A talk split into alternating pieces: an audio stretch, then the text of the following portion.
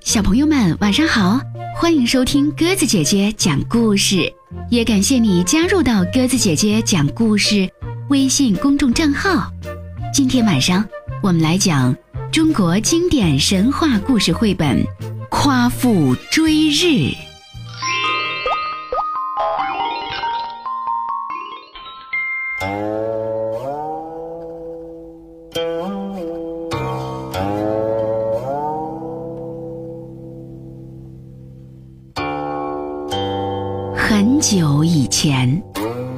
一座巍峨的高山上，有一个神秘的部族。部族里的人身高千丈，是名副其实的巨人。其族长名叫夸父，是部族里面最高大、最强壮的人，所以这个部族也被叫做夸父族。夸父很小就上山帮助父母砍柴，那时他的个头还没有树高呢。遇到猛兽，他也毫不退缩，而是拿着武器去搏斗。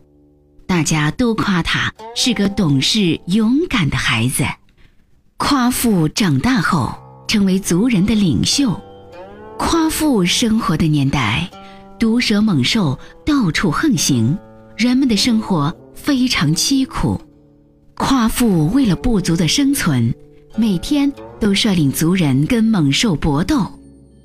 一天，夸父带着勇士们前往深山消灭危害族人的巨蟒。那巨蟒身长万丈，喷出来的毒液可以瞬间将人杀死。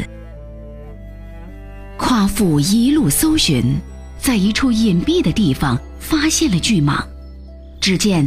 他正用那双泛着幽光的眼睛盯着他，夸父没有慌张，在巨蟒喷出毒液的瞬间，用双手抓住了它。巨蟒不甘示弱，飞快地将夸父缠住。经过殊死搏斗，夸父终于杀死巨蟒，并将他的一双眼睛制作成耳环佩戴起来。夸父杀死巨蟒。让大家敬佩不已。最后，老族长让夸父跪下，封他为新一代族长。有一年大旱，火一样的太阳烤裂了大地，也几乎烤干了河水，让族人无法生活。夸父见此情景，决定捉住太阳。清晨。夸父背好行李，在太阳刚露出头时就追赶而去。他一路奔跑，渴了就弯下腰喝点河水，累了就稍微休息一会儿。休息完，夸父就继续拼命追赶太阳。他浑身的汗水洒满沿途的路，最后汗水变成了溪流，实在走不动了。夸父就在心里一遍遍鼓励自己：“加油，追上太阳，族人就能幸福生活了。”夸父追了无数个日夜，终于成功追到了太阳。这时，红彤彤的太阳挂在他的头顶，散发着热量，靠得他身上火辣辣的疼。夸父伸出双手去抓太阳。突然感觉到身体里的水分迅速消失，很快他便眼前一黑，昏倒了。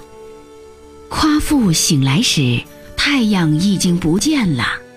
虽然他疲惫不堪，可还是坚持站了起来，再次追向太阳。这次，他很快要接近太阳时，事先一口气喝干了黄河里的水。希望这样可以抗拒太阳的高温。不料，当他再次靠近太阳时，身体里的水分还是一下就被烤干了。夸父又喝干了渭河里的水，还是不行。于是他向北走，打算去喝干泽里的水。可是，夸父实在太累。在中途倒下了。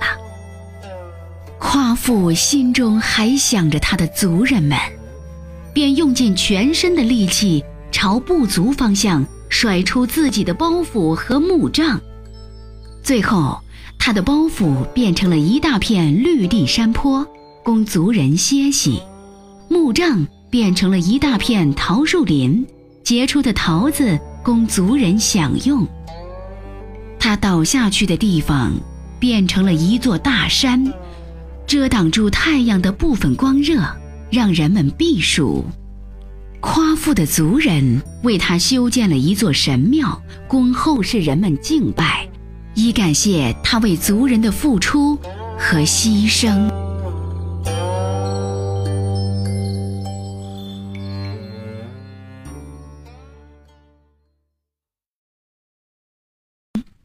小朋友们，今天晚上我们的绘本故事就讲完了。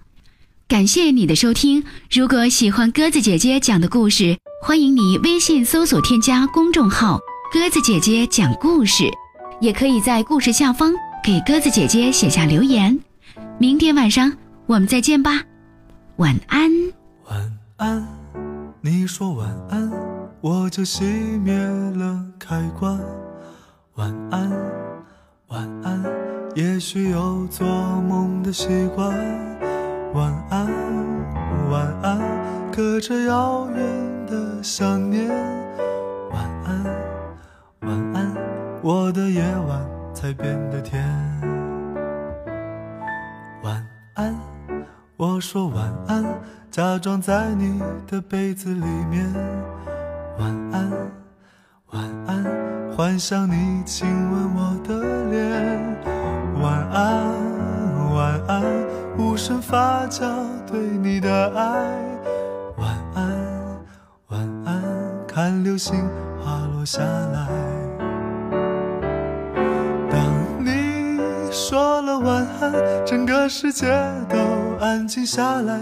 但我想要一点点陪伴，谁让我是任性的小孩？当你说了晚安，整夜的思念才会上演。可惜月光有些暗淡，缠绵的情话只说到一半。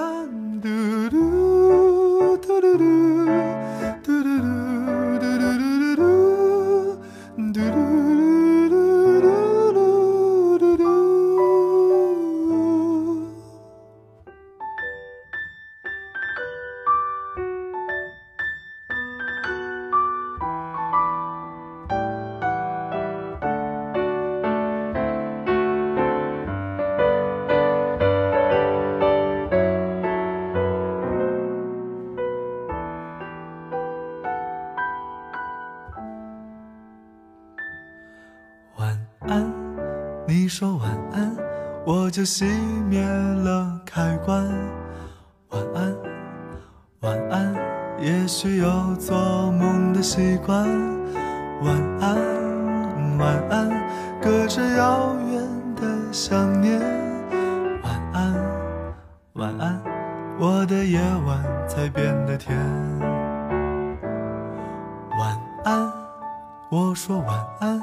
假装在你的被子里面，晚安，晚安，幻想你亲吻我的脸，晚安，晚安，无声发酵对你的爱，晚安，晚安，看流星滑落下来。